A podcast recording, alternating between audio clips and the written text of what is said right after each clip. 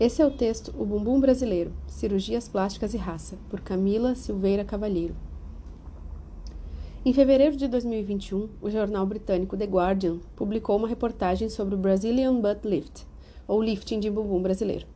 No Brasil, esse procedimento é conhecido como lipoescultura, onde a gordura da própria paciente é utilizada para remodelar os contornos corporais. A gordura retirada do abdômen, por exemplo, é injetada em outras áreas, como quadril e nádegas, criando novas curvas. Segundo os dados da Sociedade Internacional de Cirurgia Plástica e Estética, apresentados na reportagem, essa cirurgia cresceu 77,6% em todo o mundo desde 2015. Em 2019, foram 54.894 cirurgias realizadas, das quais 18.370, ou seja, 33%, executadas nos Estados Unidos, Brasil e México.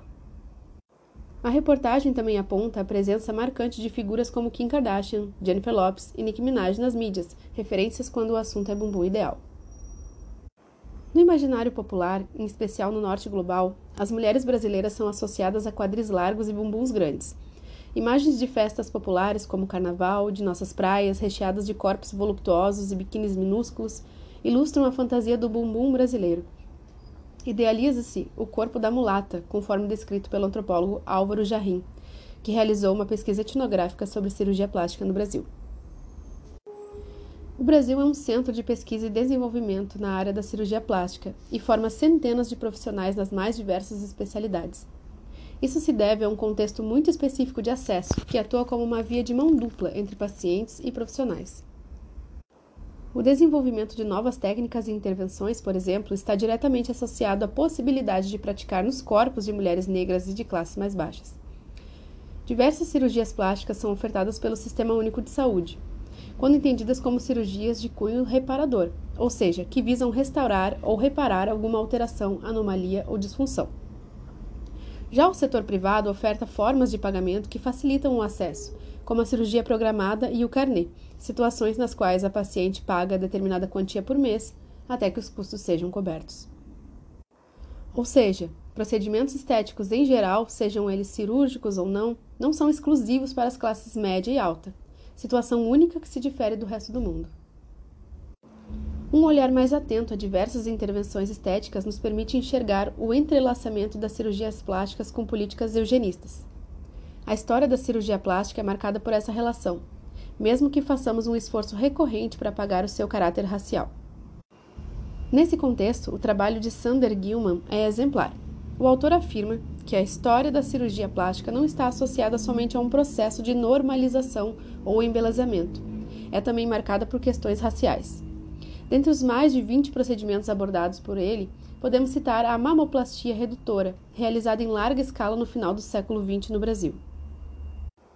Seios grandes estariam associados às mulheres negras, de forma que as famílias de classe média presenteavam suas filhas com a operação, afastando-as de uma estética racializada. Podemos citar outras cirurgias que visam o mesmo objetivo, como a rinoplastia, quando essa visa corrigir o nariz negroide, nomenclatura adotada por médicos eugenistas que ainda está em uso. Na literatura antropológica e feminista, existem diversos procedimentos associados a um caráter étnico, amplamente criticados por apagar marcas identitárias, através de um processo de internalização do racismo. Uma dessas intervenções é a blefaroplastia, também conhecida como cirurgia de ocidentalização dos olhos. A filósofa Cressida Reis retorna às críticas feministas à cirurgia e questiona por que somente os corpos não brancos ou etnicamente marcados são lidos como engajados em projetos de conformação corporal? A autora afirma que todos os processos de modificação corporal estão implicados por normas estéticas, que possuem recortes de classe, raça, gênero, idade, capacidade, etc. E as pessoas brancas participam ativamente desses tensionamentos. Pensemos a partir de outro procedimento realizado nos olhos, conhecido como fox eyes, ou olhos de raposa, que visa esticar o canto externo dos olhos, deixando o olhar supostamente mais sensual. A influenciadora e atriz Flávia Palavalli, que conta com mais de 18 milhões de seguidores no Instagram, realizou a operação em 2020.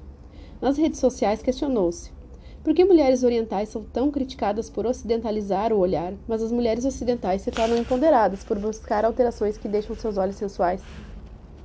Vamos relembrar a cena icônica de abertura dos Jogos Olímpicos de 2016, sediados no Brasil.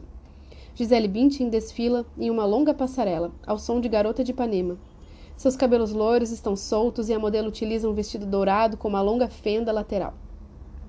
A cena foi televisionada para o mundo e com frequência volta a ser mencionada nos trend topics do Twitter. Gisele foi a primeira supermodelo brasileira a ganhar as passarelas internacionais e nos primeiros anos da década de 2000 foi a modelo mais bem paga do mundo. O padrão vendido por Gisele não corresponde ao ideal do bumbum brasileiro.